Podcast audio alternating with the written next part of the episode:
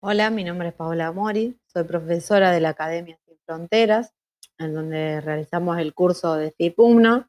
Y en esta oportunidad estamos lanzando nuevos episodios con resoluciones de casos prácticos, de los nuevos casos prácticos que se están dando en la modalidad online, los cuales son resueltos en vivo por nuestros estudiantes en el espacio de clase.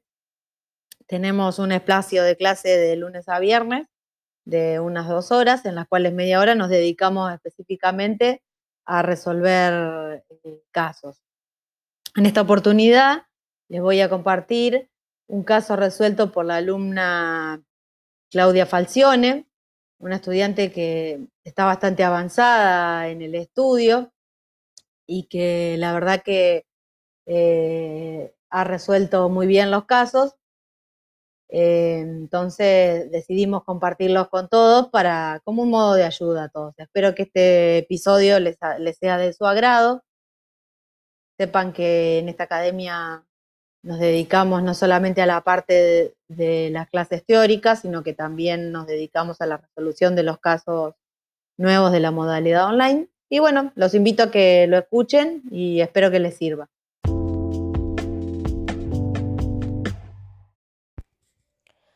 Juan estaba esperando el colectivo en calle Mitre a las 15 horas de un viernes, en la cual había mucho tráfico. Al rato llega una señora de 60 años a la parada y se pone a esperarlo también. Al pasar 10 minutos a la mujer mayor la pica en el brazo una avispa y pierde el control del mismo.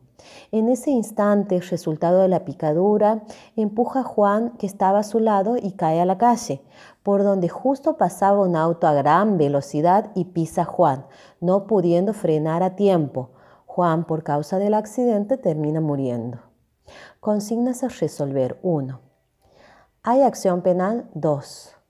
¿Hay tipo penal? 3. ¿Hay antijuricidad? 4. ¿Hay culpabilidad?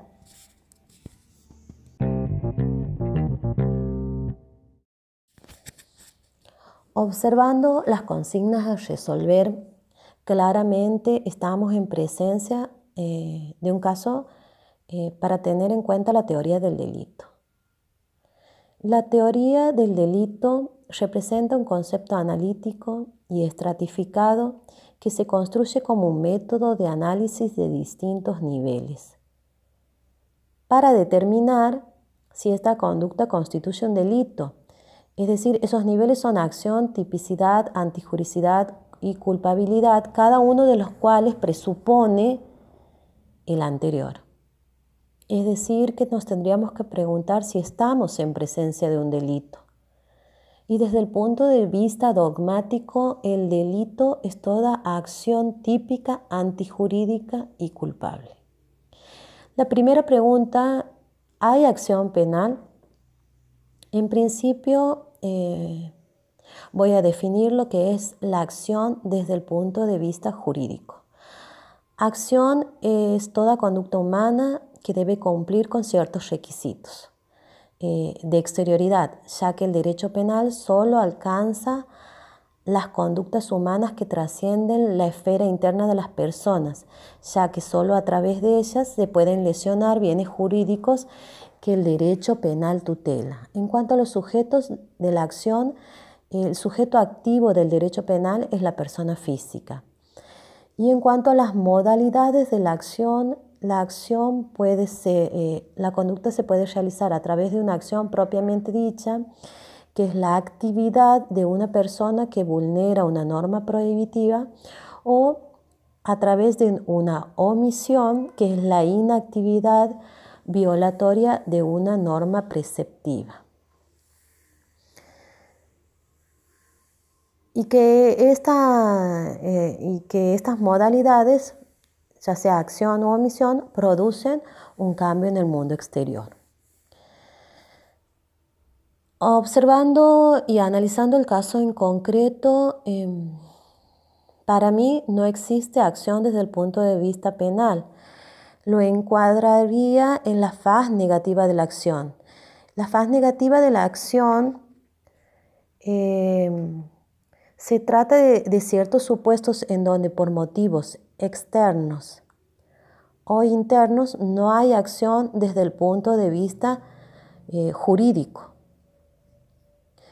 Desde el punto de vista jurídico penal y por lo tanto no hay delito.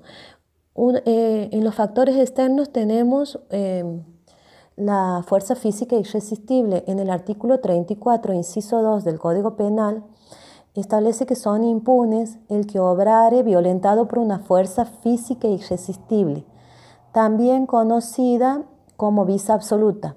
Se trata de una fuerza de tal entidad que el sujeto es incapaz de dirigir sus movimientos y por lo tanto no domina la acción, sino que es dominada por un tercero o por una fuerza de la naturaleza.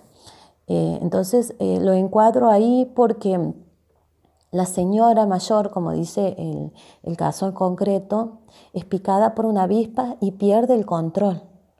Entonces, en esa pérdida de control, empuja a Juan que cae y, es embestido eh, por, un, por un auto que no puede frenar a tiempo y ese accidente eh, le causa la muerte.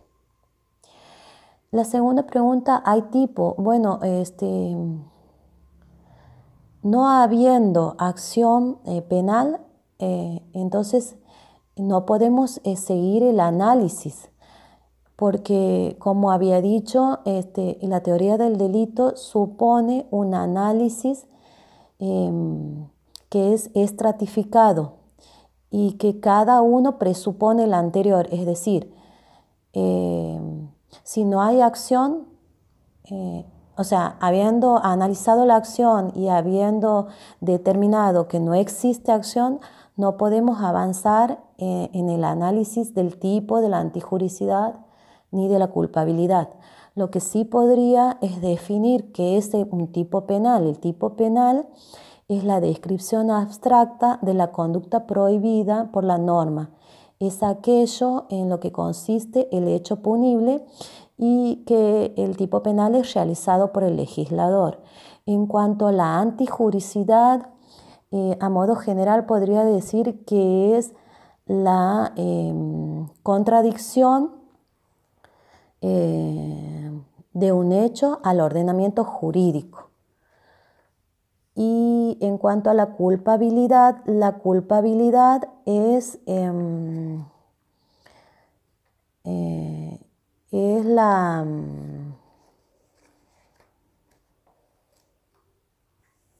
es la actitud anímica jurídicamente reprochable de un sujeto que comete un acto típicamente antijurídico.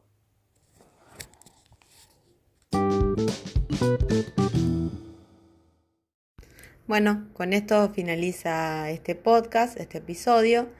Espero que les sea de su agrado.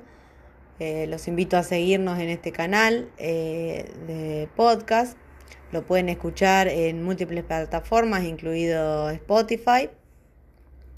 Y también los invito a que nos conozcan en la página de Sin Fronteras, www.academiasinfronteras.com, para que se enteren si les apetece sobre nuestros cursos.